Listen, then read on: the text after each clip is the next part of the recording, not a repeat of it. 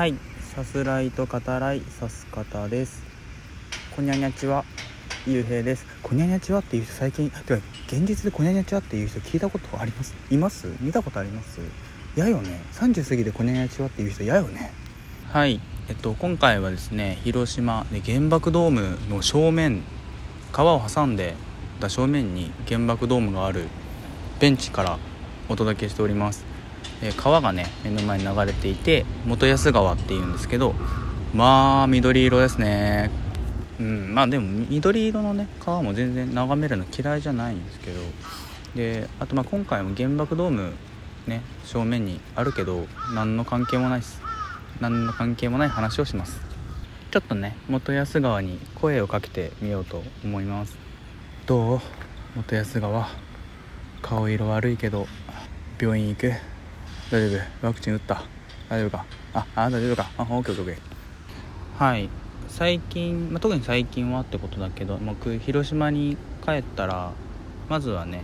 あの、まあ、原爆ドームの近くにある本通りっていう、まあ、通り商店街って言っていいのかな？商店街の、まあ、脇にあるコーヒー屋さんコーヒー豆屋さんですね。2店ぐらいあるんですけどあの行きつけというか好きなコーヒー豆屋さんがあってそこでまあ、豆を買って帰ってコーヒー入れるように豆を買わせてもらってっていう感じですね。コーヒーがね好きなんですよ、まあ、好きな人ね、まあ、分かんない。タイプはあるかもしれないけどあのやっぱ豆屋さん行くと今こういうの入ってますよとかこの豆はまあフルーティーでとか、まあ、梅のような香りがしますよとかそういう話をねあの店員さんとするのもすごく好きでまあ、みんながみんなねあの豆屋さんに行って豆を買って家で入れるっていうわけではないですけどなんか興味がねもしあったらコーヒー豆屋さんに行ってお話ししてみるとね結構世界が広がるんじゃないかと。やっぱ香りいいですからねただでさえコーヒーっていうのはね。なのでぜひぜひっていう感じです。広島にもいいお店があります。はい昨日はねあの僕ちょっと友人とお話しする時に機会があってあのその友人が亀をね飼っているとそう話していてあいいなと。僕ねもともと動物、まあ、好きは好きなんですけど飼いたいなってずっと思ってるんだけどちゃんと飼ったことがなくてなんかすごいずっと憧れがあるんだけど亀かっていう。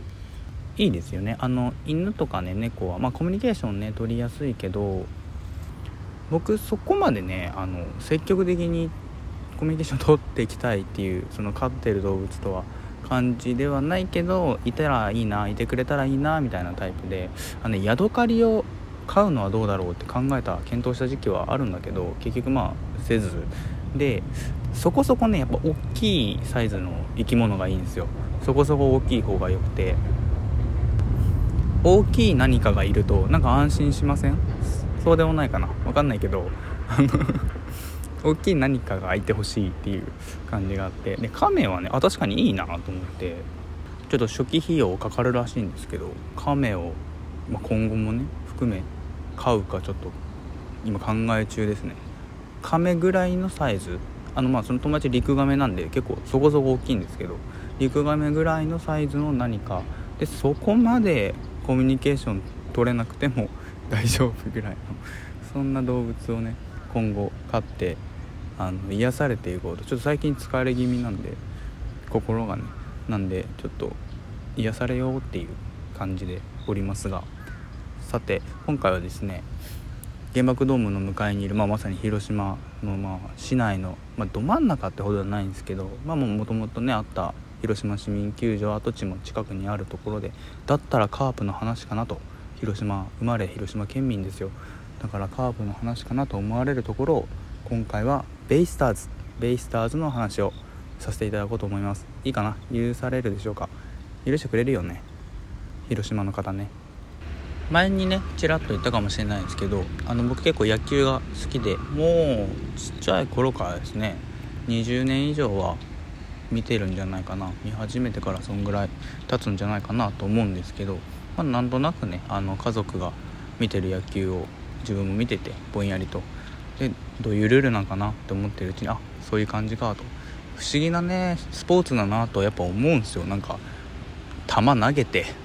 棒で打ってっていう走ってっていう。でそれに結構複雑なルールが乗っかってるわけじゃないですか、まあ、不思議なスポーツだなとか思うんだけど、まあ、でもやっぱ野球すごい好きになってでインフィールドフライって何ぞやと。あそういうことなのねみたいな。分かっていく中で、まあ、だんだん選手も好きになるんですけど。でベイスターズを、まあ、僕がねベイスターズを語らせてもらうってことはあのその前にですね西俊久という選手について語らねばならないというマイルールっていうか、まあ、自分のやっぱこれもセルフ運命ですね。あの体系化されたものがあるんで西俊久選手の話からすることになるんですけどはいあのファンなので、まあ、ここからはねちょっと継承なしで西と呼ばせていただきますけど西はもともと巨人ですね。ジャイアンツにいた選手です。広島でジャイアンツの名前を出すのもねいやいやいや怖い。そんなことないか。そんなことないけど。はいもともとジャイアンツにいた選手です。でえっとなので元うんジャイアンツファンではあったのかな？どうなんだろうな？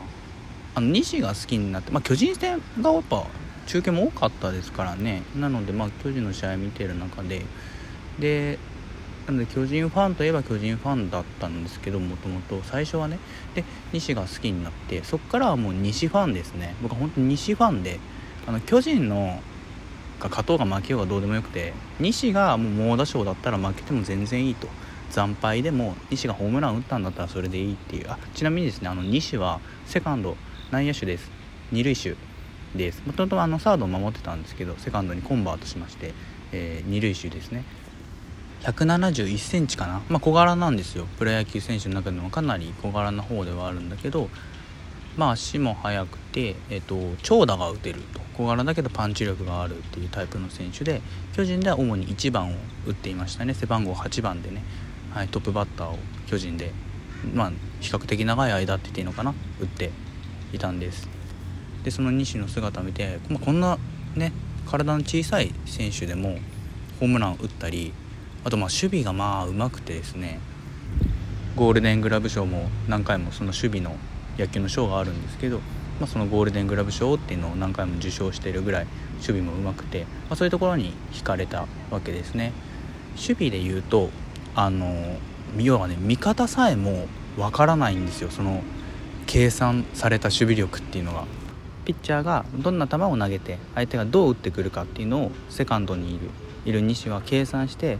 こっちの方に飛んでくるかなあっちの方に飛んでくるかなっていう風に考えて自分のポジションっていうのをあの一球一球変えていくんですよ。あんまりね一球一球変える選手って少ないと思うんだけどだから普通はねあのセンターに抜けるようなヒットが打ったと思うんだけどあのそこに正面に西がいる。なんで？っていうそんなことが結構ねあったりするんですよね。でピッチャーもあこれは抜かれた。ヒット打たれたって思うんだけどえ西おるやん。みたいな。そういうあのヒット性の打球をきちっとアウトにするっていうとてもまあ頭のいい選手なんだと思います。プレースタイルが、まあ、とても理知的な部分がある。一方で1番バッターとしてはあのちょっとねどうなんだってこう言われがちの例えば初球を1球打ってあのポップフライ上げちゃうみたいなそういうねところもあるんですね。あのやっぱ1番バッター、まあ、当時結構前は特にですねあのトップバッターはやっぱ粘って球数をこう稼いで出塁するみたいなのは結構美しい形みたいな思われる部分もあったんですけどそれに反して西はもう初球からガンガン打ちに行って初球から打っても内野フライみたいな内野ゴロアウトみたいな そういうの結構ねそういうケースも多かったんでただそれは、まあ、僕が、まあ、僕ファンだから日選手なりの考えがあってもう初球がここは行くっていう場面では積極的に行くっていうね多分そういうスタイルなんだろうなと思って見てたんですけどあの、まあ、監督によってはねその西さんのスタイルと合わない監督っていうのがまあいましてであの2番バッターをね2番を打たせるようになっちゃったりするわけですね途中からね。でそうすると、まあ、性格ももしかしたらあるのかもしれないけどちょっとまあ調子も落としてでまあ確執なんかもね言われるようになっちゃったりしてその中でただ、まあ、1回こう監督が変わって2004年かな、うん、に、えー、もう1回1番に返り咲いてそこでキャリアハイの成績を残すんですね西選手がね。打率こそねあの3割届かなかったんですけどホームラン28本かな？29本かな？1番ですよ。1番で、まあ、2829打っててまあ当時は比較的ボールが飛ぶなんて言われてたけどまあまあ、まあ、あの監督のね意向もあって日産を再生させると必ず、まあ、その方針通りに日産も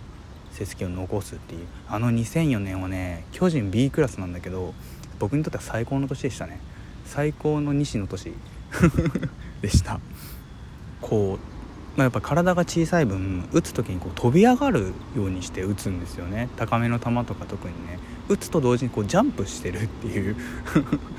空中で打ってるよねみたいな。そういう打ち方もすごい好きで、まあ、よく小さい頃ね真似してましたね。っていう風にね日産の話だけで2本目に行くとこぼれてしまうというね、まあ、こういったあたりね、まあ、しょうがないしょうがないよね。2本目もよろしくお願いいたします。